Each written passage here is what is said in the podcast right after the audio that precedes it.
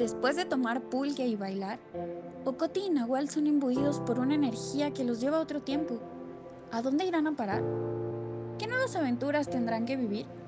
¿Será que el ejército Esmeralda logre capturarlos esta vez? Escuchemos.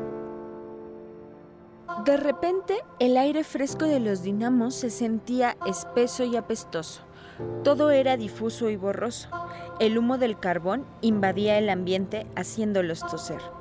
Incluso el suelo que pisaban era otro. Por un momento pensaron que el pulque causaba la confusión, pero rápidamente se dieron cuenta de que no era así. ¿Vienen a trabajar? Hoy no está el capataz y tampoco hay contrataciones.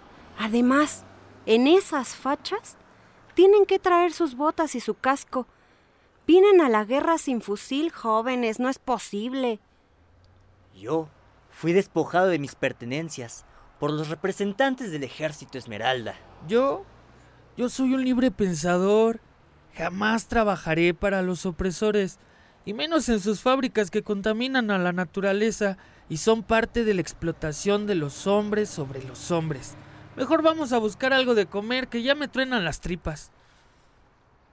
Guiados por el hambre y por la mujer con peculiar grito, llegan a la salida y se encuentran con un paisaje distinto. Árboles frondosos, cosechas de frutos coloridos y vistosos, además del ácido sonido del fluir de un río, combinado con extraños rechinidos y palancas golpeteando sin cesar a lo lejos. Este lugar es una fábrica textil donde también residen los dueños, es decir, la familia Contreras. Nahual está alegremente sorprendido. Camina hacia el puesto de comida que se encuentra del otro lado de la calle. Ocote mira a su alrededor y cruza la calle siguiendo a su compañero, un poco nervioso. ¿Qué olor tan peculiar es ese?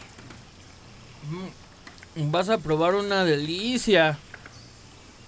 ¿Ustedes usan como combustible personal esto?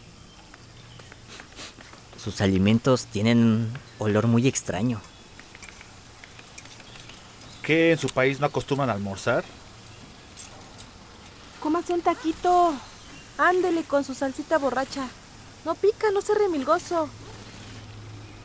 Mi alimento es deshidratado. O sea que solo desayunas pasas. Pobre, con razón se ve tan despistado. Mmm, esto está muy rico. A mediodía los llevaremos a comer mole poblano, ya verán. Nosotros tratamos muy bien a nuestros invitados. ¿Invitados? ¿Acaso nos estaban esperando? Todo se conecta con la magia del equinoccio. Ustedes son los extranjeros que vienen a conocer nuestra nueva tecnología de producción en serie, ¿no? ¿Ah? ¿Tecnología? Pero ustedes se ven muy primitivos. este. A comer mole poblano, sí, sí somos, claro que somos. Y si nos llevan a cenar chocolate y churros, somos hasta marcianos. ¿Qué no ve la ropa de mi compa? Ante la incertidumbre de los trabajadores de la fábrica El Águila, ese jueves 21 de junio de 1890, Ocote y Nahual entraron a la fábrica acompañados de don Valentín Pérez Torres, mejor conocido por sus amigos como el Venado. Los trabajadores murmuraban entre ellos, especulando la identidad de estos extraños visitantes. Adelante, esta máquina es mi consentida.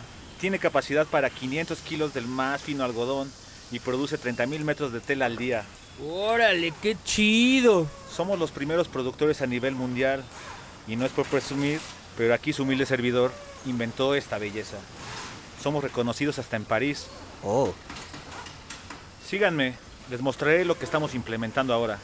Queremos llegar a producir 100.000 metros diarios. Esta máquina nueva está además utilizando la fuerza de más turbinas y dará trabajo a por lo menos 100 hombres más.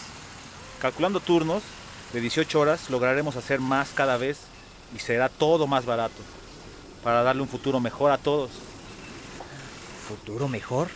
Yo vengo del año 2150 y déjeme decirle que estos bosques son desiertos radiactivos. El río que fluye alegremente aquí abajo ha quedado sepultado bajo toneladas de basura y desechos de todo tipo, incluidos los textiles. La lluvia es ácida y toda esta zona es inhabitable. Se ha declarado de alta peligrosidad. Solo puede ser habitada por droides o errores en experimentación genética. En este mundo, en mi mundo, en mi tiempo, las leyes de consumo prohíben cualquier producto natural. Cualquiera que pretenda apropiarse de siquiera una hoja seca es considerado enemigo y el ejército Esmeralda te extermina. El agua y el aire es racionado y son de dudosa procedencia. Y el sol no alcanza a mirarse por las nubes de gases y humo tóxico que flota en la atmósfera. ¿Y a eso usted le llama futuro mejor? Mm, Me parece que estás exagerando. Con lo que producimos en este momento, se cubren las necesidades someramente. No le hacemos daño a nadie, al contrario. Su tecnología acrecenta el consumismo. Todos querrán tenerlo todo y cada vez más. No habrá quien detenga la ola de destrucción. El capitalismo se instalará y acabará con todo. Ah, escucho solo charlatanería. Muéstreme las pruebas de eso que dice que pasará. Ocote procede a levantar la manga de su brazo izquierdo y en él se ve una serie de imágenes poco alentadores de un futuro caótico y desolador para la humanidad. Mi Pachamama querida. No puedo permitir que el futuro sea así de oscuro y desolador. Tengo que hacer algo. Oiga, no se vaya. Íbamos a comer mole poblano, ya nos dejó aquí. Ya, mejor vámonos. ¡Alguien le prendió fuego a la máquina! Seguro fue provocado. ¿Dónde está el venado? Se me hace que fueron los extranjeros. Estaban con el venado hablando de que la fábrica acabaría con todo. ¡Llamen al ejército Esmeralda! Supongo que mataron al ingeniero. ¡Atrápenlos! ¡Atrápenlos! Córrele, vamos a pelarnos al río. ¡Fuego! ¡Fuego!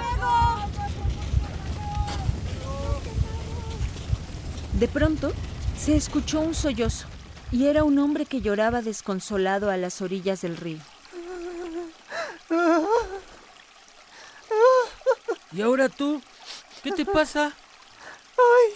Soy músico compositor y hace meses que he perdido la inspiración.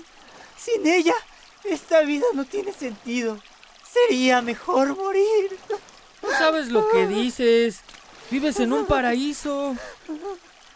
Si vivo en un paraíso, mi nombre no es Juventino. Ya quisiera yo beber agua tan cristalina y nadar en ella.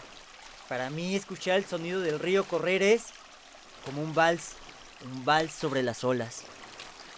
Amigo, el paisaje te enamora. No hay duda. Hasta pareces poeta, ¿eh? Un vals sobre las olas, ¿has dicho? ¿A poco no suena chido? Se la rifó.